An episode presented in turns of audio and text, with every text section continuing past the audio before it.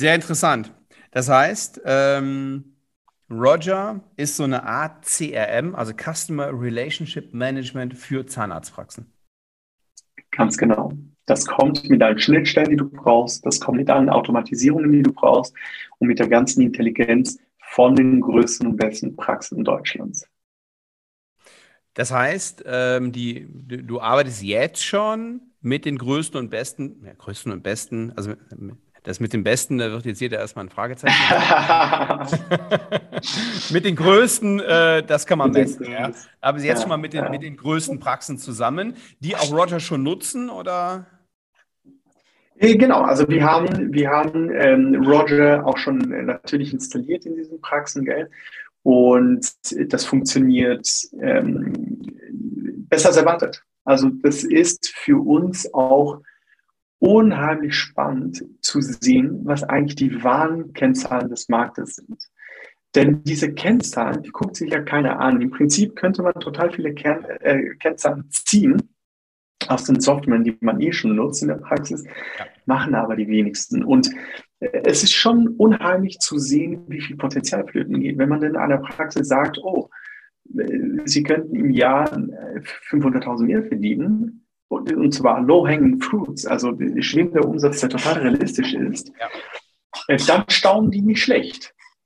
Ja, weil aus den Zahlen, die du heute, aus den Kennzahlen, die du heute ziehen kannst, tatsächlich Insights, also ähm, Einblicke zu generieren. Also was mache ich als nächstes? Was mache ich denn jetzt damit? Das ist das Schwierigste derzeit. Dadurch Handlungsempfehlungen auszusprechen. Ja, Handlungsempfehlungen abzuleiten aus diesen Zahlen, genau.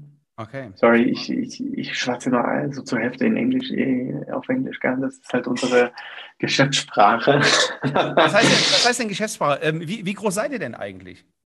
Wie viel? Hey, also wir, Genau, das ist, ein bisschen das ist Unternehmen.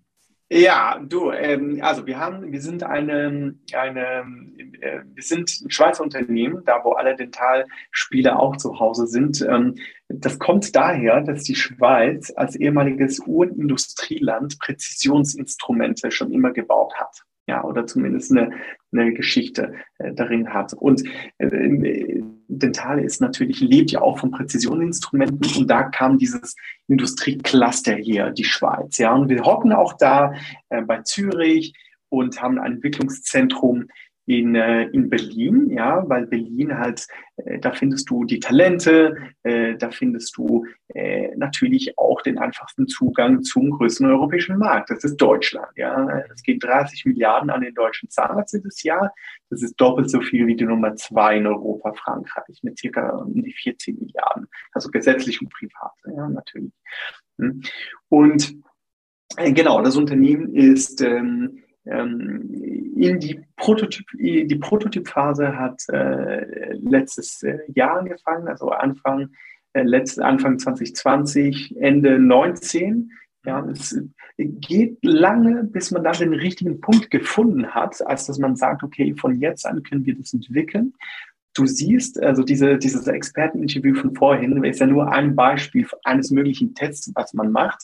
Davon gibt es halt etliche, ja, und iterativ, immer wieder, immer wieder, immer wieder, bis du das Produkt so verfeinert hast, dass die Leute dann nur noch klatschen, wenn die das sehen. Und das ist unser Ziel. Es gibt zwei Arten, so ein Unternehmen groß zu machen. Das eine ist mit total viel Salesaufwand und die andere Art ist, das Produkt für sich sprechen zu lassen. Wenn das so gut ist, dass ihm die Mundpropaganda dazu führt, dass du mit der Akquise eines Kunden oder eines Partnerzahnarzts gleich noch einen, zweiten mit dazu kriegst, weil der Partnerzahnarzt natürlich seinem Kollegen das miterzählt hat. Das wird ja. ja passieren, wenn das wahr ist, was du versprichst. So, jetzt möchte ich aber als Zahnarzt im ersten Moment mal Trust auf, also du, mhm. du musst Trust aufbauen, damit ich dir trauen kann. Was, ähm, wer, wer, wer, steckt dahinter? Ich, ähm, niemand kennt Victor, niemand kennt Roger.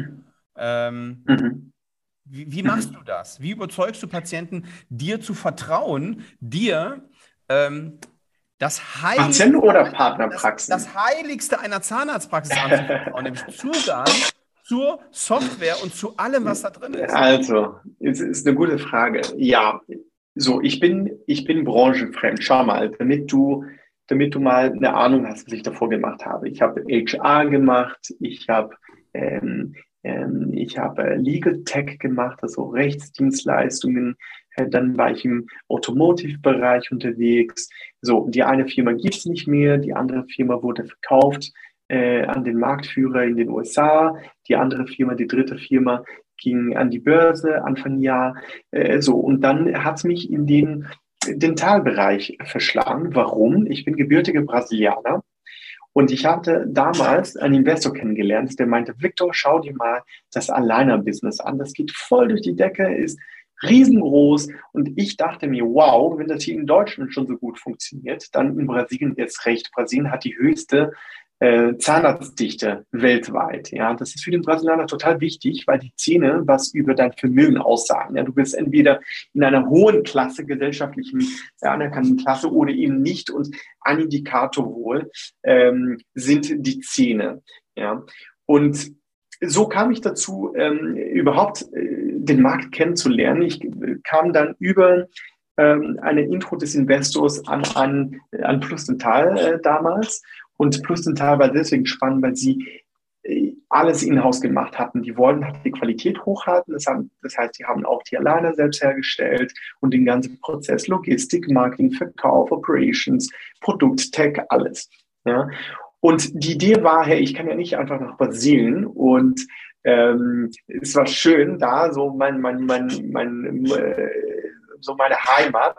Ähm, aber ich kann nicht einfach da von Scratch irgendwie von Null anfangen, weil irgendwie was zu bauen, ein Modell, was ich gar nicht kenne. Und mein Ziel war, ich fange mal bei Plustental an und lerne das ja, und dann ähm, unterstützen mich die Investoren hinter Plustental oder die Gründer von Plustental auch auf dem Weg nach Brasilien, indem die mir quasi so einen Baukasten ähm, äh, geben, so wie in Ikea, wie baue ich meinen Schrank, wie baue ich halt dieses Geschäft da in Brasilien. Ja, was ist Step One, Step Two, Step Three? Und so bin ich halt an den Geschäftsführer geraten von Plustental und ich habe ihm das vorgeschlagen, äh, Lukas Schau, äh, ich möchte das in Brasilien bauen. Mein Vorschlag ist, ähm, oder mein Angebot ist, ich fange hier drei Monate an und äh, gib mir deine Ziele vor und dann setze ich die um und dann lernst du mich kennen und, und, und auch, schätzen und vertrauen und unterstützt mich auf der Reise. Und dann meinte er erst mal, ja, wir haben aber nicht, irgendwie passt ja nicht so gut, weil du willst ja das bauen, was sie auch bauen wollen, passt nicht. Und ähm, nach ein bisschen Ping-Pong hin und her haben wir doch, äh, doch dann zusammengefunden. Er meinte, fang doch an, bau mal die Schweiz für uns. So. Und ähm, zweieinhalb Monate später äh, waren die Ziele da und das hat alles wunderbar geklappt. Und ich hatte auch schon das Ticket nach Brasilien gebucht und dann meinte, hey, das hat dir so gut geklappt, warum machst du jetzt nicht das nächste Land? Mach doch richtig spannend. So. Und ähm, so, das war, das war der, der Punkt, wo ich halt ähm, angefangen habe, über die Industrie zu lernen. Ja, und du bist dann plötzlich am Telefon den ganzen Tag mit Zahnärzten und lernst die Bedürfnisse des Zahnarztes kennen. Ja? Und es ist eine total spannende Branche, weil der Zahnarzt, den Zahnarzt wird es immer geben. Du hast 40.000 Praxen in Deutschland. Die sind äh, hochprofitabel oder zumindest zwischen 15 und 40 Prozent sehen wir halt alles oder zwischen 10 und 40 Prozent sehen wir alles. Ja. Und ähm, der Durchschnitt ist aber nicht 40 Prozent. Ja? Der Durchschnitt könnte aber 40 Prozent sein. Ja. ja? Und da ist die Opportunity für uns. Okay, ähm, Victor, du hast meine Frage nicht ganz beantwortet. Du hast jetzt ein bisschen was über dich erzählt und deine, deine Historie. Mhm. Gib mir als Zahnarzt, der dich nicht kennt, gib mir Trust. Mit wem arbeitet ihr zusammen? Wer steckt dahinter? Ja. Ich brauche mal ein paar Namen, damit ich weiß, ich äh, vertraue das nochmal, das Wichtigste in meiner Praxis, nicht irgendeinem Typen an. Ja, verstanden. Also schau, wie wird so ein Startup ähm, gebaut? Wer steckt hinter so einem Startup? Zwei Parteien. Einmal das Gründerteam und einmal die Investoren, die dich auf der Reise unterstützen. Ja. Was machen die Investoren? Ähm, du kommst auf den Investor zu, du hast eine tolle Idee, zum Beispiel, wir haben hypothesenbasiert ähm, das Produkt erkundet. Äh, Beispiel war das vorherige, das vorherige Interview. Ja, und dann komme ich mit dieser Hypothese auf den Investor und sage, schau mal, ich habe das, das, das getestet, das sind die Ergebnisse, das ist das, was wir bauen wollen. Äh, und dafür brauchen wir, ich weiß nicht, 5 Millionen. So, dann sagt der Investor, okay, cool, du äh, hast den Teil davor gesehen, okay, das, das äh, äh, kaufe ich dir ab. äh, das Marktbedürfnis auch, lass mich noch ein, zwei Gespräche führen mit Zahnärzten, um das zu bestätigen.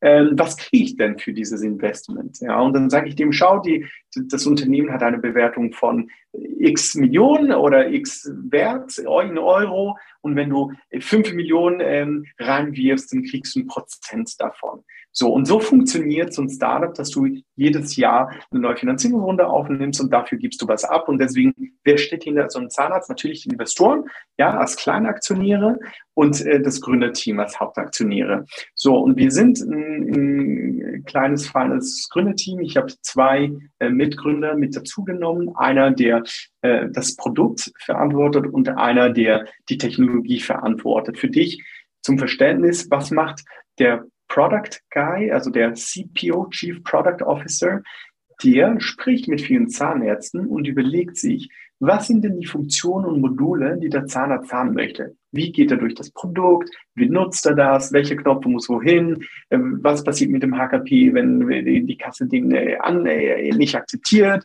Und so. Also diesen ganzen Prozess hinter, hinter dem Produkt, das, das gestaltet er. Ja, natürlich äh, in der Zusammenarbeit mit Praxen. Ähm, dann, äh, wenn der fertig gestaltet ist, dieser, dieser Prozess, ja, ähm, ähm, geht er auf den Chief Technology Officer zu, den CTO, und sagt ihm, hey, kannst du mir das bauen mit Code? Ja, das ist der zweite Mitgründer. Und dann, wenn der Chief Technology Officer damit durch ist, kommt er auf mich zu und sagt, Victor, wir sind soweit, kannst du das auf dem Markt platzieren? So, das ist das Kernteam bei uns. Und auf der Investorenseite hast du ähm, ein bisschen andere Dynamik. Wir haben zwei Arten von Investoren drin. Wir haben Investoren, die typischerweise in Startups investieren. Das sind ein paar bekannte Gesichter hier aus der Berliner Startup-Szene. Ja, die investieren in, ähm, in, äh, in allen Industrien, halt in Early-Stage-Startups, wie man das nennt. Das sind neue Projekte. Also du hast ein Early-Stage-Startup heißt einfach ein junges Projekt. Ja, Later Stage, Early Stage, das ist die Unterscheidung. Und die geben dir mal 100.000, mal geben die dir 500.000. Ja, je nach, je nach Investor. Das sind Individuen. Also typischerweise ist das ein ein vermögender äh, äh, Betriebswirt oder ein, auch ein Startup-Gründer, der mal der verkauft hat und die ja, 5 ja, Millionen übrig hat, wie auch immer. Okay. Und die zweite Art von Investoren sind dentalaffine Investoren, weil wir diese Kompetenz halt auch im Team und haben jetzt, wollen. Jetzt wird es spannend. Jetzt wollen natürlich meine Zuhörer Namen hören. Und jetzt wollen die wissen, wer, wer, ist denn da drin? Steckt da Kompetenz dahinter? Vertrauen die dem? Weil wenn die dem vertrauen, kann ich dem vielleicht auch vertrauen. Ja, also ich kann dir die Namen nicht geben, weil ich das, das nicht abgesprochen hatte. Kann ich ist aber nicht schlimm. Ja, kann ich tatsächlich ja. verstehen, dass das genau. ist okay. Ja. Aber äh, bei uns investiert, wichtig, sind immer Individuen, also nie Firmen, die inter eigene Interessen pflegen, ja. sondern die sind alle hinter uns, hinter dem Gründerteam.